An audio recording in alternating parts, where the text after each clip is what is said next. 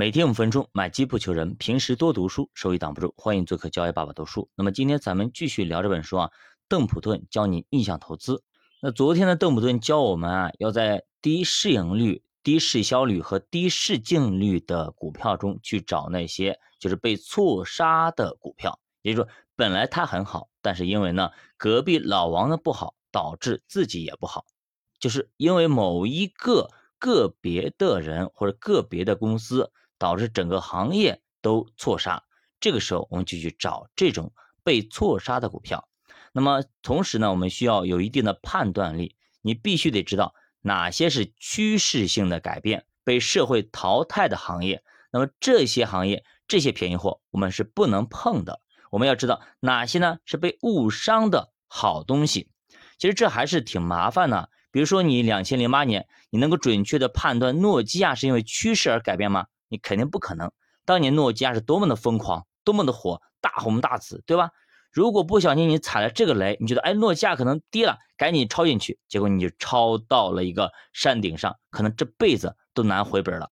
那么作者也说了，如果啊，咱们不能够精准的判断某个公司。是否是趋势性改变？那么咱们这个时候有一个好的方法，就是去买指数。其实这跟主播也非常相似啊，我就喜欢买指数。我买整个行业，我就不相信你整个行业全部都废掉。所以赌行业要比赌个股要来的更安全。所以说我们要去买一些宽基指。那么咱们买宽基指数的时候呢，咱们就不用去考虑个别的。某些公司有什么质地问题，或者有公有公司有问题，对吧？我们只需要考虑整个行业是否被淘汰，或者整个行业是否被错杀。比如说目前被错杀的中概互联网行业，对吧？那么我就认为中国互联网行业那就不可能一下子就废掉，我们不可能不再用互联网，不再用腾讯，不再用微信，不再用阿里巴巴，不再用那么美团等等一系列东西，对吧？我们不可能不用呢。所以说，我觉得。它还是会东山再起的，是否呢再创新高？我们不知道，最起码它不应该是目前这个价。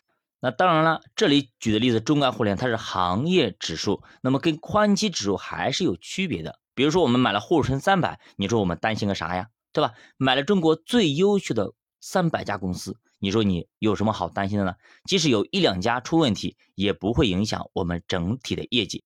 所以说，如果我们买了宽基指数，比如说沪深三百。比如说创业板，那我们有什么好担心的？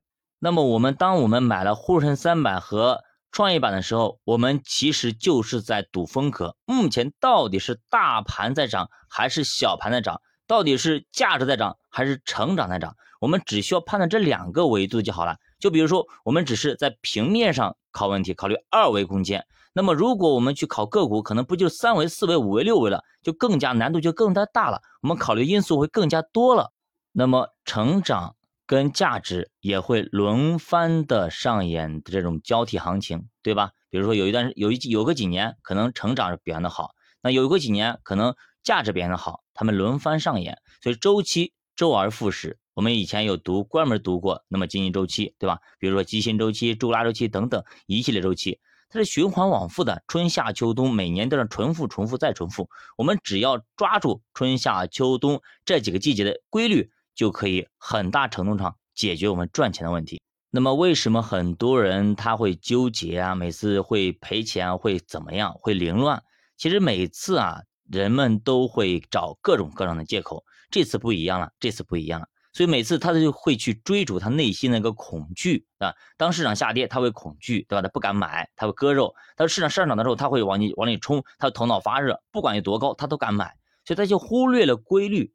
规律一定要去找，而且一定要去遵循。为什么？如果那么我们以前种过地都知道，那么这个季节它不适合种这样东西，你种下去它不会发芽的，对吧？即使发芽了，它不会结果的，就这样道理。